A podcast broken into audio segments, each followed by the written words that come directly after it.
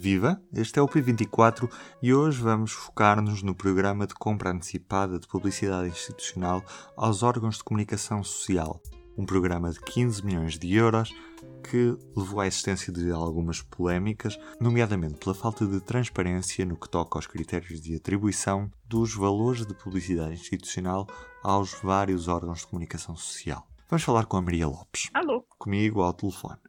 O constitucionalista José de Melo Alexandrino entregou uma exposição à entidade reguladora da comunicação social a propósito deste pacote de compra antecipada de publicidade institucional. Eu pergunto o que é que este constitucionalista diz sobre este programa. Este constitucionalista vai um bocadinho mais longe e mais fundo em algumas críticas que têm sido apontadas uh, nos últimos, nas últimas duas semanas. Mas ele, ele vai a aspectos muito concretos, ele levanta de facto o problema da inconstitucionalidade deste apoio e apresenta alguns argumentos. Uh, em primeiro lugar, ele diz que, que, isto é parte de uma resolução do Conselho de Ministros e por isso, isso ofende o princípio da reserva de lei. Porquê? Porque uh, é uma intervenção na esfera da liberdade de imprensa e do direito de informação, que são questões que estão, uh, são, são direitos fundamentais que estão consignados na, Constituição. E o governo não poderia, por si, a menos que a Assembleia da República lhe desse uma autorização para isso, o governo não podia, por si, legislar sobre esta matéria. Porquê? Precisamente porque a Constituição uh, impõe uma, uma, uma separação clara uh, eh, um, e, e, uma independência clara da comunicação social em relação ao poder político. Portanto, o, o governo, entre aspas, apropriou-se de uma competência que é uh, exclusiva da Assembleia da República. Por outro lado, o decreto-lei que permite este apoio dos 15 milhões não define os tais critérios, que é aquela questão que toda a gente fala, então, mas isto é baseado em que critérios? O decreto não define esses critérios, diz apenas que isto é um regime excepcional e, e não faz basear essa atribuição dos 15 milhões de euros num conjunto de critérios públicos, uh, escrutináveis, uh, uh, que, que, se possam, enfim, se possam discutir, avaliar. Além disso, essa resolução, ehm, segundo, segundo esse constitucionalista, ofende o princípio da neutralidade e da independência do poder político. Porquê? Porque é, é, um facto que o Estado tem órgãos de comunicação social, mas para isso tem os estatutos, tem a, tem a lei da televisão, tem a lei eh, de imprensa que também se aplica à luz, estou a falar da lei da televisão e da lei da rádio que se aplicam à RTP e à antiga RDP, que não, agora é a Antena 1, Antena 2, Antena 3, etc. E tem critérios, voltamos à mesma questão, que tem critérios absolutamente claros e que estão na lei que, e que são fiscalizados e escrutinados e etc. E neste caso, porque é que serve o princípio da neutralidade e da independência? Porque o Estado, o poder político, fica com um, um, patamar superior em relação à comunicação social, podendo pôr em causa uh, o papel que normalmente a, a, a, comunicação social tem de fiscalização sobre o poder político. Há aqui uma inversão de papéis. Por outro lado, acrescentando isto, o, o Conselho de Ministros invadiu aqui a esfera de atribuições da ERC, da Entidade Reguladora para a Comunicação Social, que é uma entidade também ela constitucional. O regulador da comunicação tem direito a diversos artigos da nossa, na nossa Constituição.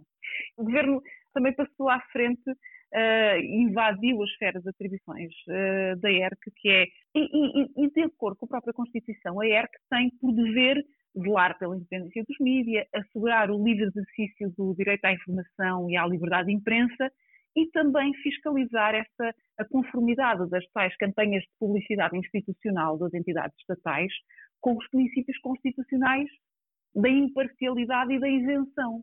Ou seja, quando, neste, nesta altura, neste momento, quando há uma campanha institucional do Estado, uh, os, os, valores, uh, os critérios, essa distribuição tem que ser publicitada num site da ERC, para que a ERC possa fazer esse escrutínio dessas campanhas de publicidade. Porquê? Porque o Estado deve tratar todas as empresas de comunicação social de uma forma imparcial e isenta.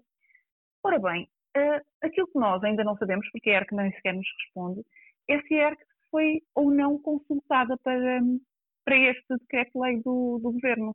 Nós não sabemos qual é que foi o papel da ERC neste caso. Eu questionei a ERC, a ERC não me, não me respondeu, ou melhor, respondeu-me com uma, com uma não resposta, dizendo que, bom, é atribuição da ERC velar pela, pelo cumprimento das regras das campanhas de publicidade institucional. Ou seja, respondeu nada, é a mesma coisa que não responder nada. Uh, e, portanto, eu acho que, acho que o regulador dos mídias tem aqui, de facto, um, um trabalho a fazer, tendo em conta que este, que este processo uh, tem levantado críticas uh, à direita e à esquerda, em termos políticos, Uh, levantou críticas por parte do setor e eu acho que está longe de, está longe de chegarmos a uma, a uma conclusão. Estando já os apoios publicados em Diário da República, ainda é possível reverter este processo ou pelo menos suspendê-lo?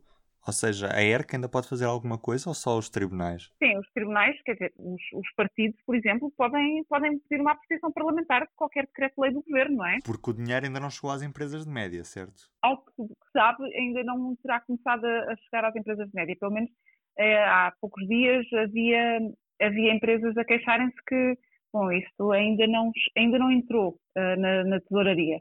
E mesmo que entre, não irá entrar tudo de uma vez, não é? Portanto, eu acredito que não irá entrar durante os 18 meses uh, a que se refere o plano, porque isto é um, é um plano de compra antecipada de publicidade uh, que depois sairá uh, nos, nos, órgãos de comunicação social durante 18 meses, mas os 15 milhões não vão entrar assim de choque na tesouraria de, das empresas, não acredito que isso aconteça. Já agora, deixa-me acrescentar outra coisa. É que é, é, estes 15 milhões são atribuídos através de ajustes diretos.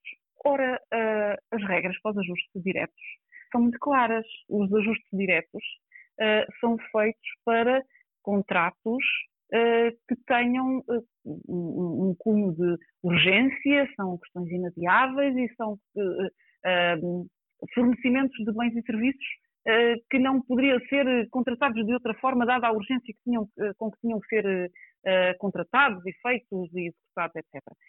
Ora bem, nós temos aqui ajustes diretos para questões de 18 meses. Isto é um programa de ano e meio, portanto não é urgente. E esta questão pode também desrespeitar as normas europeias sobre os contratos públicos e as regras da concorrência.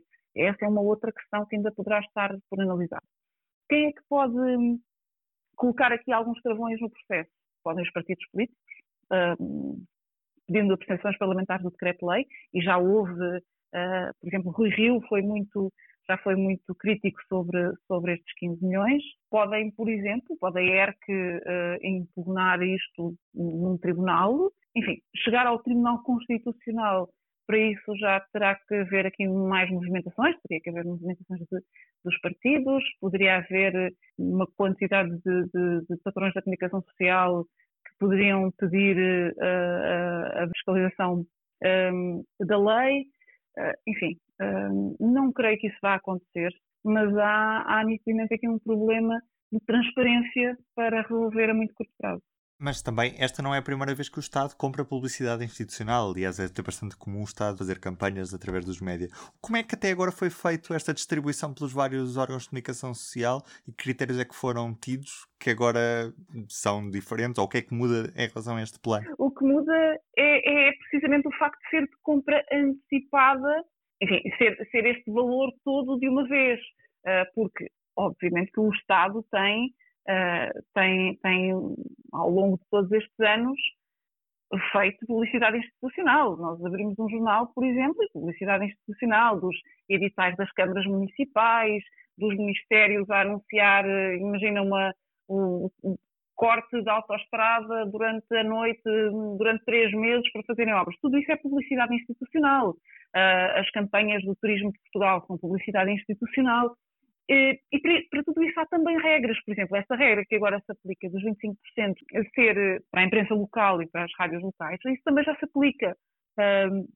normalmente há, há, há, um, uma distribuição de cotas.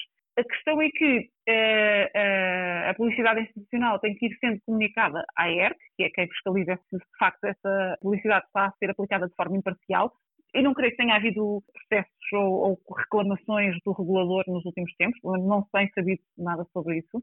A questão agora é ter havido tanto dinheiro. Eu acho que o problema é esse, é o, o valor, o bolo é muito grande e é também por isso que causa aqui algum incómodo.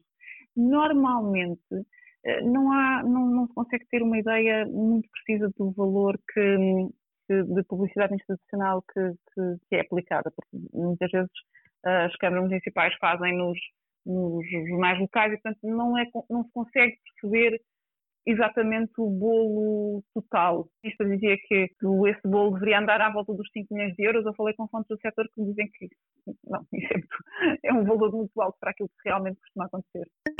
Em todos os momentos, a fidelidade continua consigo, para que a vida não pare. Fidelidade Companhia de Seguros S.A.